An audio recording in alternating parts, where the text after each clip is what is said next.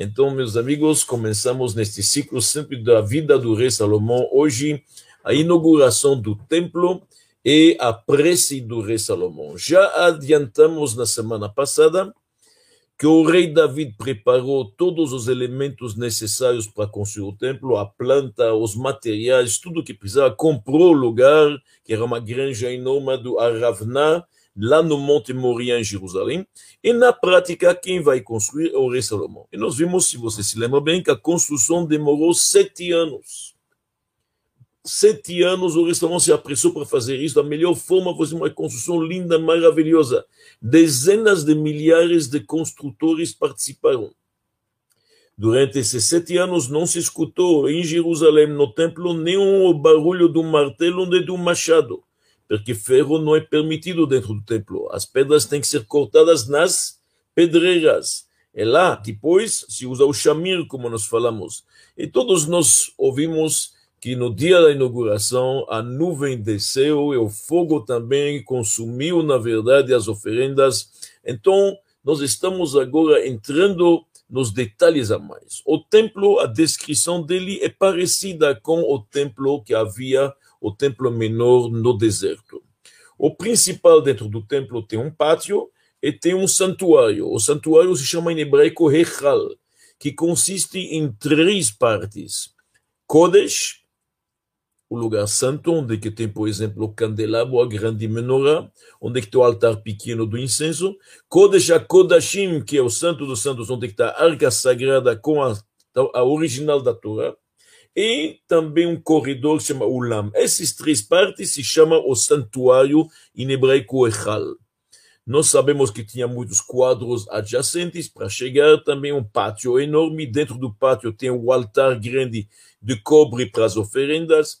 Tem também, a gente sabe, o pequeno altar para o incenso, como nós mencionamos antes. E o rei Salomão fez também algo muito bonito que se chama Yam Shel Shlomo, um lavabo enorme, redondo, em cima de 12 bois, com vários Koanim podendo, dezenas de Koanim podendo lavar as mãos ao mesmo tempo, bem maior do que o lavabo que o Kior que havia dentro do deserto.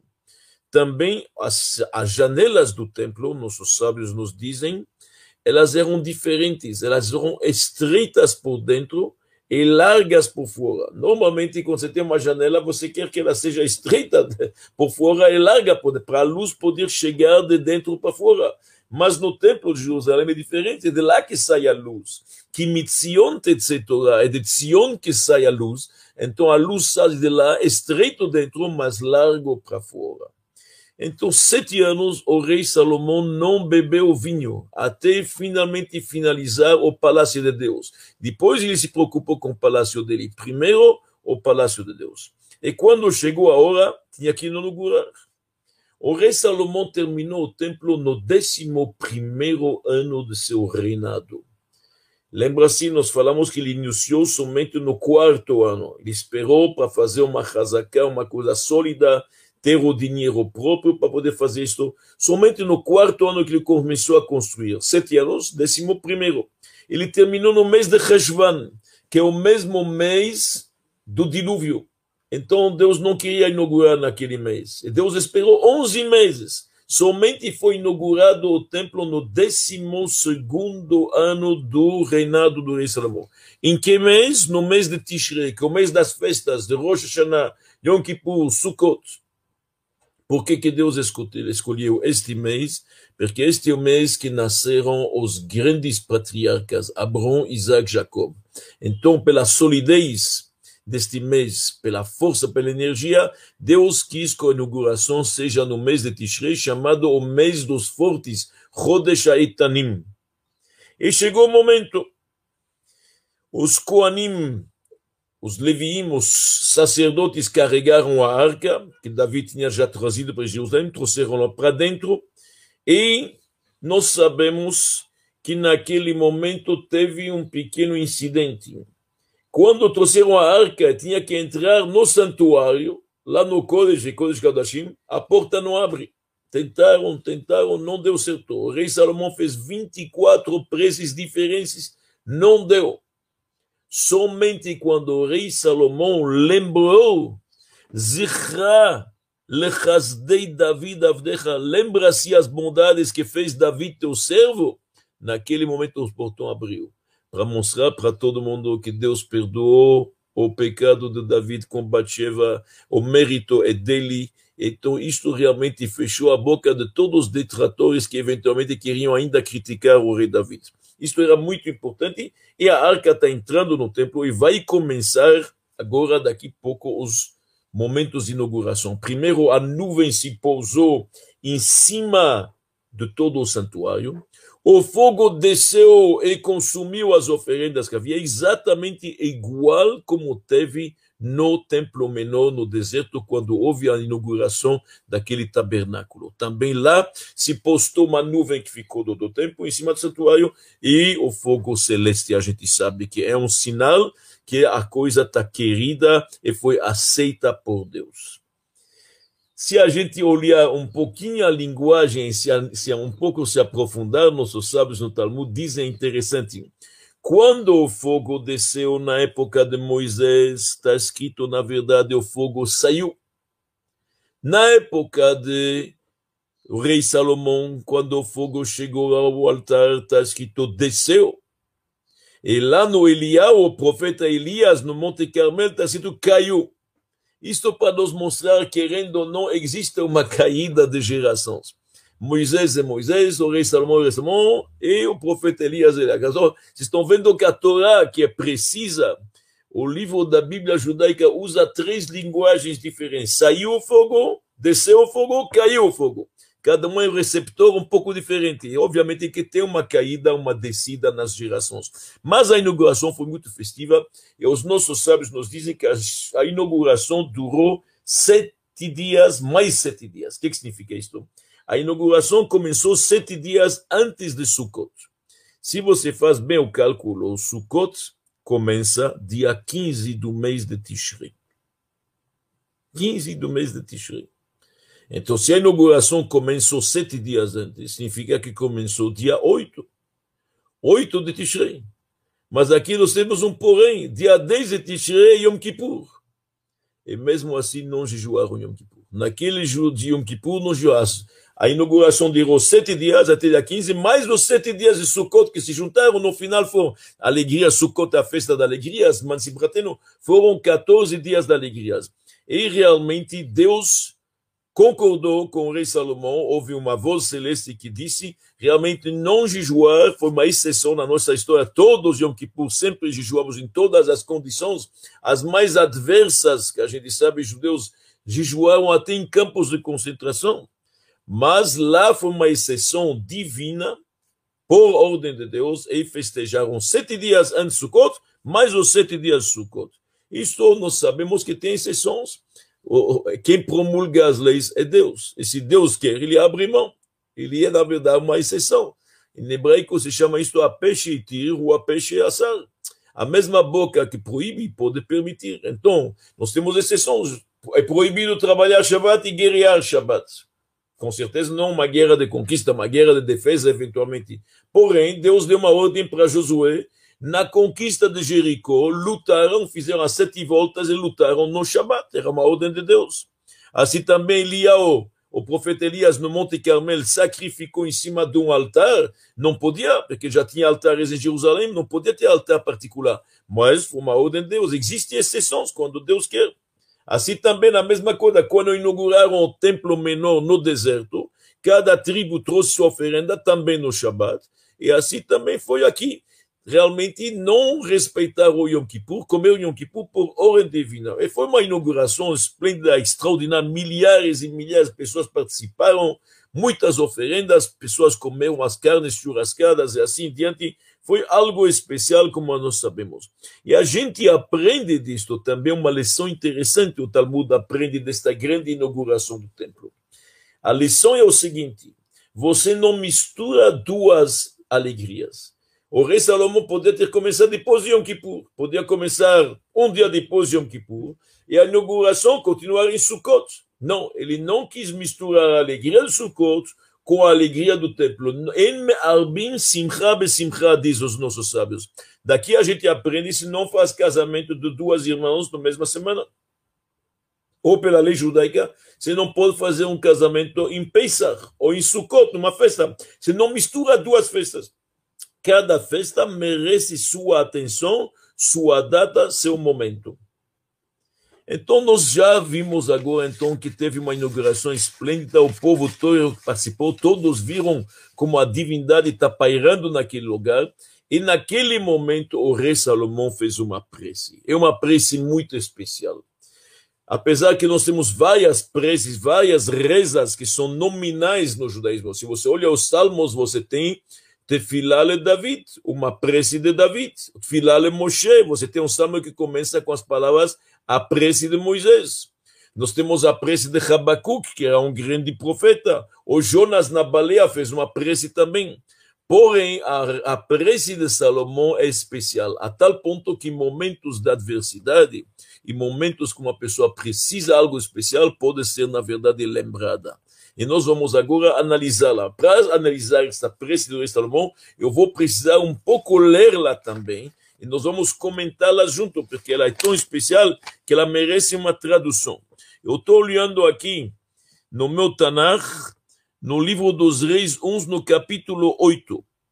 Vayamot Shlomo, Salomão se colocou na frente do altar, frente ao povo de Israel, toda a assembleia estava lá, e ele, na verdade, estendeu as mãos para o céu e disse, Vayomer, Hashem Eloquei Israel, o eterno Deus de Israel, não existe, na verdade, ele disse, En kamocha Elohim, não tem outro poder igual a você. Bashamai mal no céu, em cima na terra, embaixo. Shomer abrit vachesed, você que na verdade mantém seu pacto de benevolência com seus servos, aqueles que andam no seu caminho. Você, na verdade, Deus proclamou Ata Hashem Israel, smor David. Você tinha prometido para David uma promessa que seus descendentes vão ter esse trono e não serão excluídos deste trono, desde que eles andam no caminho de Deus. Agora, Deus, você realizou sua promessa. Ata Eloque Israel, Yamin Avdecha, Yamin Dadvarechecha, Shedibarta, que você falou para David. E agora ele começa a falar sobre o templo. Presta atenção. O que que fala? Que Aumnam Yeshev Elohim al haaretz. Será que o eterno Deus, na verdade, pode residir na terra? Hine Hashamayim ushme Hashamayim lo yochal kelucha. O céu, na verdade, e todos os céus, não pode conter, na verdade, a divindade. Nada pode conter. Quanto menos este edifício. Mas, todavia, Deus, acolhe, por favor, olha aqui que o Rei acolhe, por favor, as pressas, as súplicas de teu servo. Considera e exauça, na verdade, as pressas ferventes que alguém vai rezar nesse lugar. Que seus olhos estejam abertos dia e noite. Liot enecha petuchot el abaitazé. Teus olhos sejam abertos para esta casa. Dia e noite. Ela makom asher amarta yesh misham. Para este lugar que você disse, meu nome reinará naquele lugar. Lishmoa la tefila. Mais uma vez ele repite, escuta as preces asher que vão rezar aqui seus servos, que vão se endereçar a você. Veshamata el trinat avdecha, você escutará as súplicas de seu servo. Vamcha Israel, de proferidas naquele lugar, na Macomazé. Etachei Yeretá é o rei Salomão dando vários exemplos aqui, ele dá aquele que peca e vem aqui, escuta ele. No momento, na verdade, que o povo apanha, por causa que seja, na verdade, por inimigo, outras coisas, quando vem aqui, vitpalelu, vitchanenu, eles vão suplicar nesta casa, vatatishma, você escutará do céu, vesalarta perdoará quando não tem chuva, quando não tem sustento, viram aqui. E assim diante, quando haverá fome, olha aqui que ele está falando uma palavra. Se vem uma fome neste país, uma epidemia, uma doença, seja no trigo, uma invasão, na verdade, de, de vários tipos de animais, que a cidade seja sitiada por inimigos, uma calamidade, qualquer praga, se alguém te pede, te implora, escuta estende tua mão. Palavras lindas e lindas. E o rei Salomão continua, e ele fala não somente de judeus. Também, por favor, o estrangeiro que não faz parte do povo de Israel, quando virá aqui para honrar teu nome, porque lhes escutou falar do seu grande nome, da sua mão poderosa, do seu braço estendido.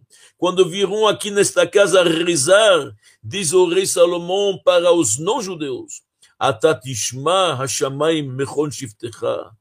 Você escutará do céu, de sua augusta residência, Vasita Kechol Sheikra Elecha, e você cumprirá os votos que te endereça o estrangeiro, o gentio, Leman Yedu Kolameares, para todas as nações reconhecer seu nome, Lira outra para te temer, e invocar seu nome nesta casa, etc. O rei Salomão se estende, ele fala muito aqui, muito, reza muito bem, no final a Torá nos diz, quando Salomão terminou de rezar, neste momento,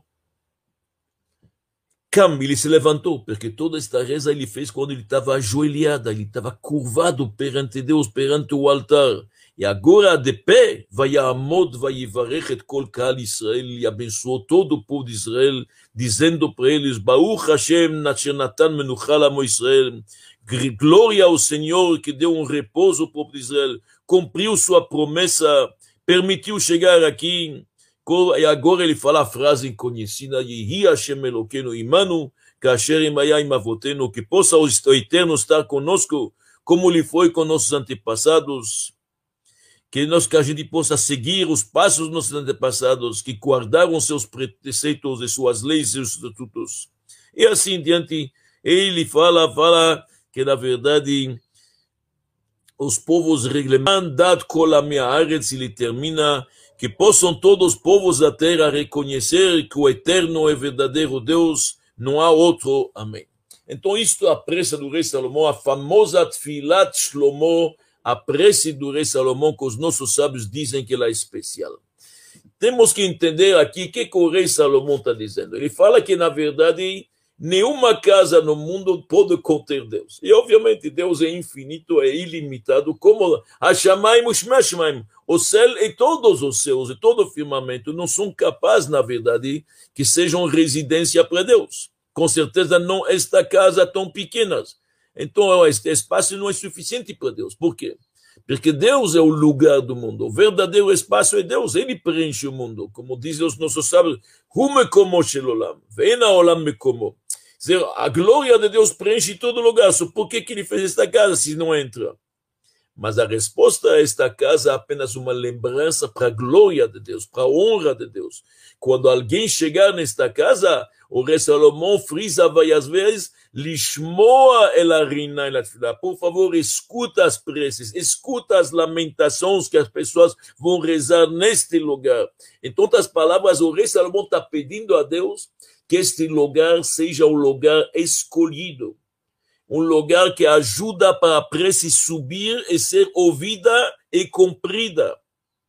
Isto é como se fosse que este templo é um anjo, na verdade, advogado, que ajuda para a prece Deus escutá-la e, na verdade, preencher os desejos que foram pedidos como se a prece fosse, na verdade, falada num lugar próximo a Deus. Apesar que não existe próximo e lontano, mas é lógico, mas a gente sabe que, na verdade, tem lugares onde que Deus se revela mais e onde que ele está mais ocultado. É isso que o rei Salomão está pedindo.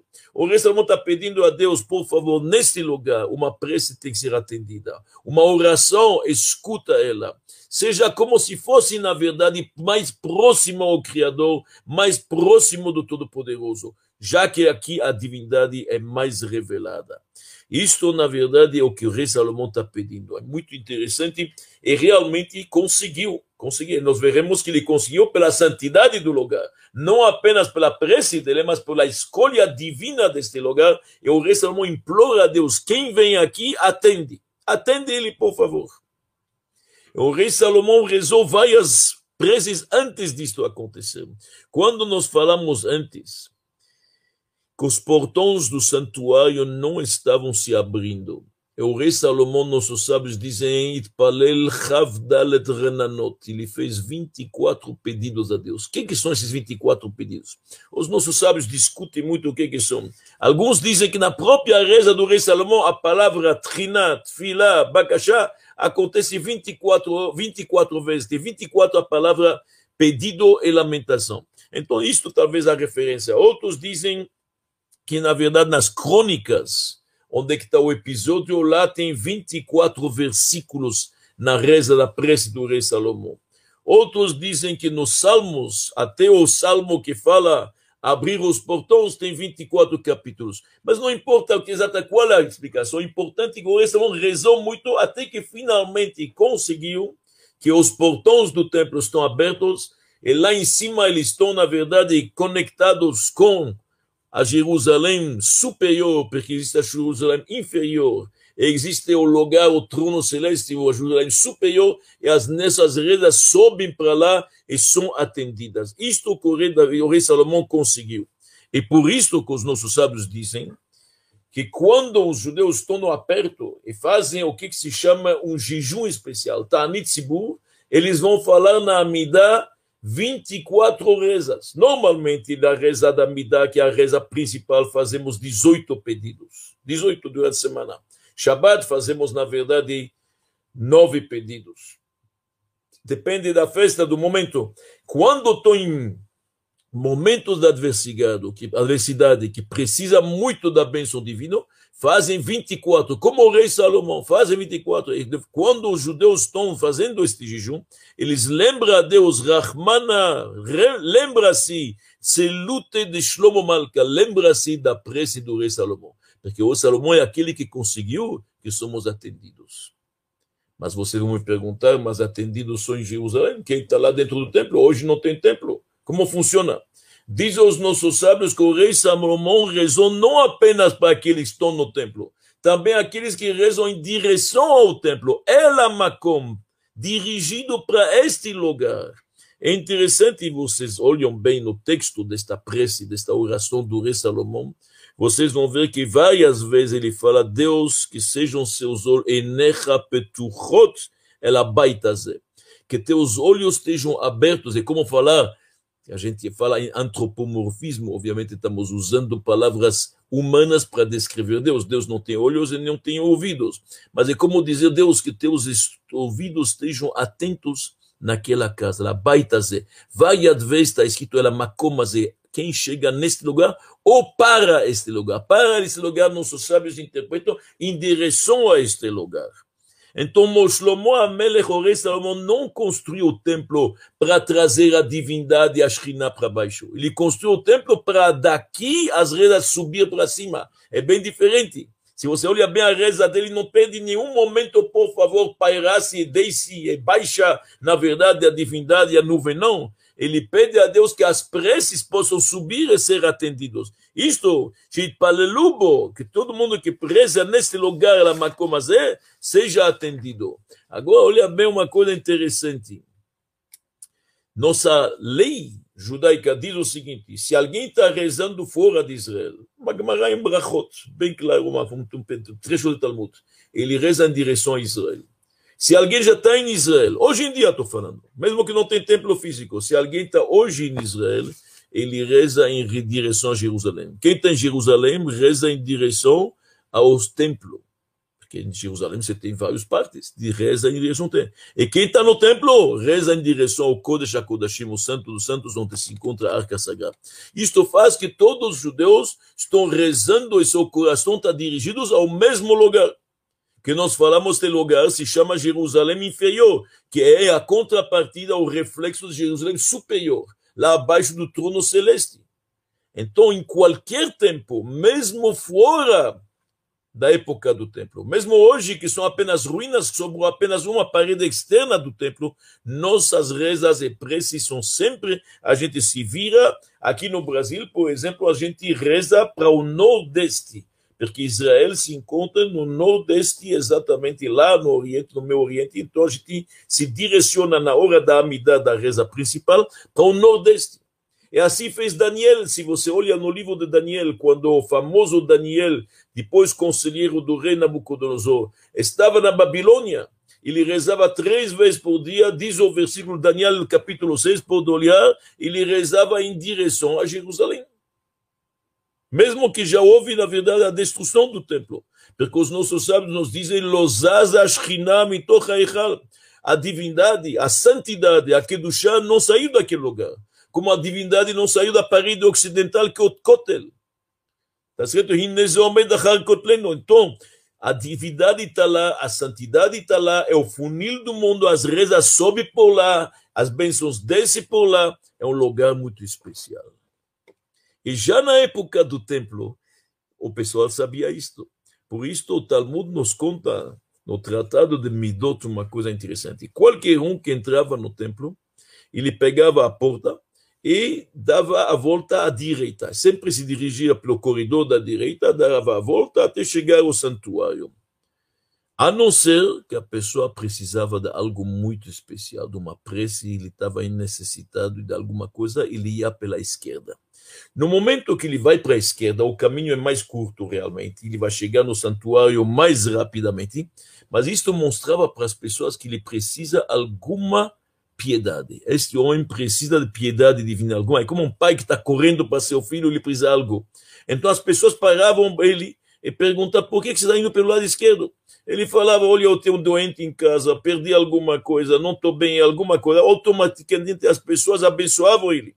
Hashochen betoch habaitazé, aquele que paira nesta casa, que te abençoa, que te manda saúde, que te manda sustento, e assim diante. O Talmud nos dá exemplos de uma mulher que estava alguém doente em casa, de um grande sábio, Lazar Ben Hanania, que perdeu o, Sefer, o livro, o Sefer Torah, achou, ou que seja, alguém que precisava alguma, todo mundo sabia. Quem vai pela esquerda é porque ele precisa de algo. E se sabia que quando reza precisa algo, quando muita, uma multidão, automaticamente o tsar, o, o, o, a aflição dele está conhecida, quando todos sabem disso e rezam neste lugar, é atendido. Era garantida. Era, era, todo mundo sabia que conseguiriam. Então, Shlomo Amelech, o rei Salomão, construiu este lugar para as pessoas rezarem lá e rezarem de tal forma que, que estão atendidos. Isto foi pedir rei Salomão. Por isso que esta reza é importante. Mais uma vez eu repito, ele não rezou para a divindade estar mais aqui, mas principalmente para nossas preces poderem subir para lá. E isso que ele conseguiu, ser atendido pelo Todo-Poderoso, que mais pode ser melhor? E o rei Salomão rezou que não atende neste templo sagrado apenas os, os membros do povo de Israel. Se você olha bem, o texto diz: mesmo o estrangeiro, mesmo o gentio que vai vir até aqui e vai rezar, homens de negócios, homens de outras religiões, de outras nações, outras culturas que virão até Jerusalém e vão até o templo e pedir algo a Deus, Deus atende eles, por favor. Então, os nossos sábios nos dizem que se as nações sabiam quanta, quanta bênção o templo significa para eles, não só para judeus, para eles, quantos fluxos, quanta energia, quanta saúde, quanto sustento está passando por lá para todas as 70 etnias, para todas as nações do mundo, as nações teriam, na verdade, protegido ele com fortalezas, com legiões, com soldados. Infelizmente, fizeram o contrário, destruíram ele. Mas o templo é uma fonte de bênção para todas as nações, sem diferença de credo, de raça e de cor. E se a gente analisa bem o texto, nós vamos ver uma coisa interessante.